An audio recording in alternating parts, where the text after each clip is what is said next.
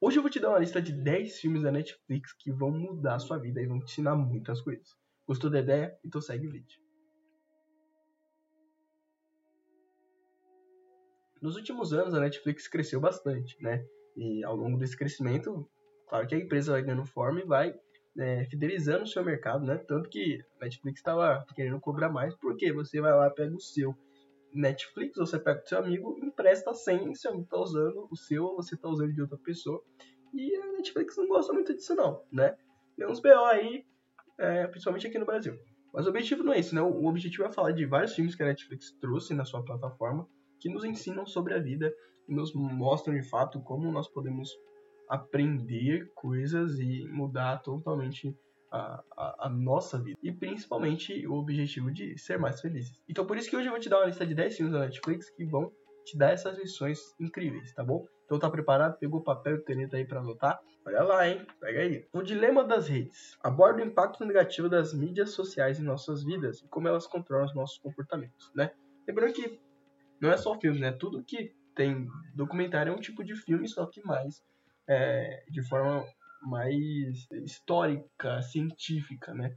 E esses dilemas da rede mostram, ensinam muitas coisas para nossa vida, principalmente sobre o uso da rede social, como você tem usado e para que você tem usado. Acho que é bem importante até para os pais, você que é pai, é, olhe como funciona a rede social e, e pense, né? Se é, é bom seu filho estar é, envolvido nesse meio, né? Então ele ensina sobre isso, né? Sobre como é bom para nossa vida, né? Talvez olhar de uma maneira diferente para essas coisas e ver o que vale ou não para nossa vida e, e, como o mundo está tentando nos manipular para alguma coisa. O tá filme bom? Leon explora a importância e a perseverança do amor à família.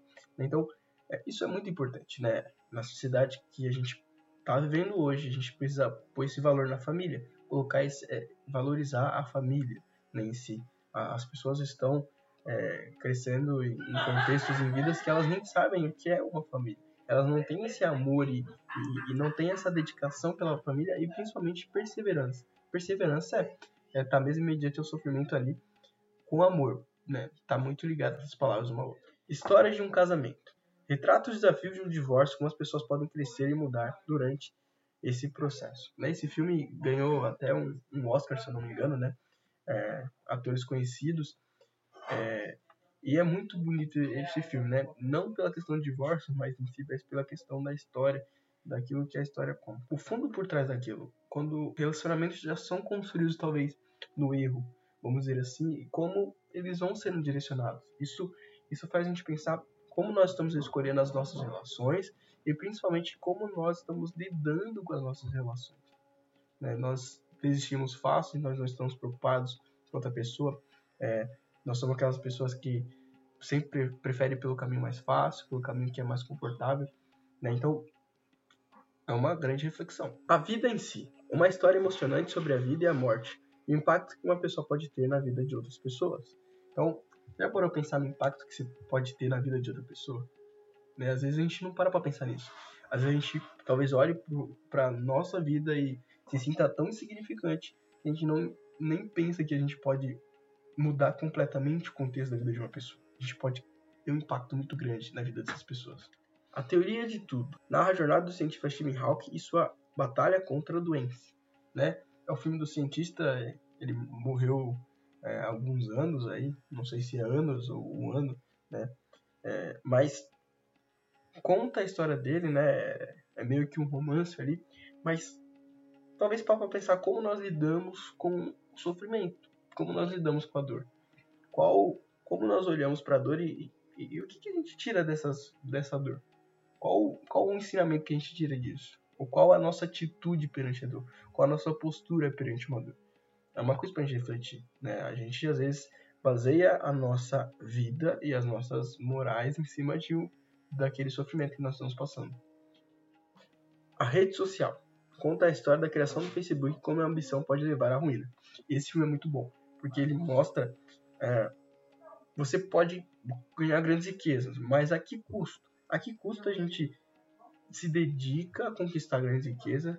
E, e qual vai ser o final? Sem amigos, podemos estar ricos, cheios de dinheiro, mas sem amigos, sem amor, sem pessoas ao nosso redor. Estaremos um, um sentimento, um amor fantasioso de algo que não é verdade. Né? Então a gente tem que tomar cuidado com que nós, nossa ambição e, e, e, o que nós estamos dispostos a fazer por isso. Eu acho que não, não temos que estar dispostos a fazer tudo. As pessoas falam, não, você tem que estar disposto a fazer tudo. Não. Se estiver relacionado às amizades, à, à família, acho que não, não, não são todas as coisas. Décima terceira emenda.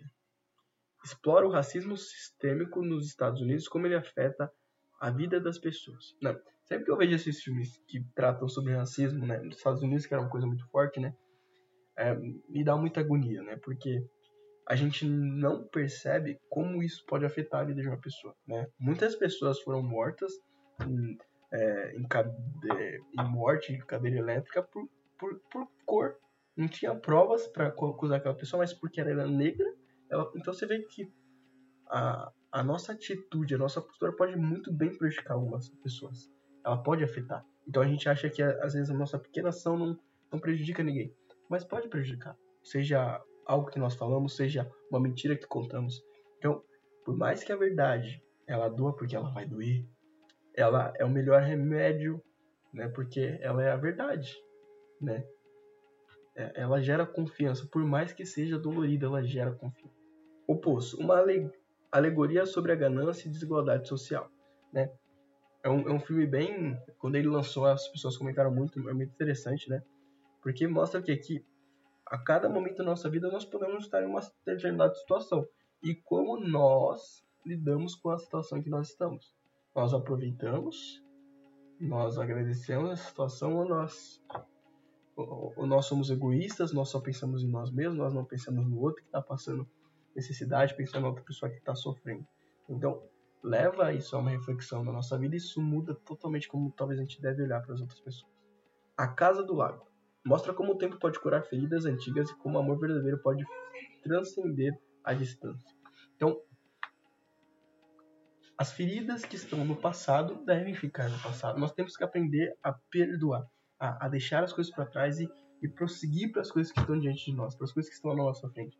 Porque se a gente ficar sofrendo pelo passado, sofrendo pelas coisas que aconteceram, a gente nunca, a gente nunca vai ser feliz. A gente. E, e, talvez a pessoa, algo que aconteceu, a pessoa nem lembre. Mas nós vamos dormir com isso e, e a gente não vai ficar bem. Então, deixe as coisas do passado. Por fim, nós podemos aprender com tudo que a gente pode ver na nossa vida, né? Eu trouxe reflexão de filme, mas você pode aprender com várias coisas que você vê ao seu redor, né?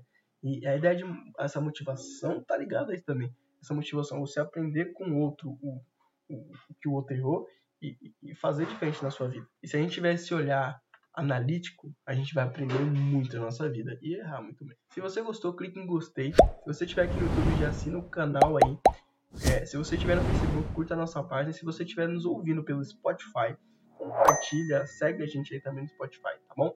E é isso. Estou aqui para o que você precisar. E, claro, me diga o que você precisa. Estarei aqui. Falou.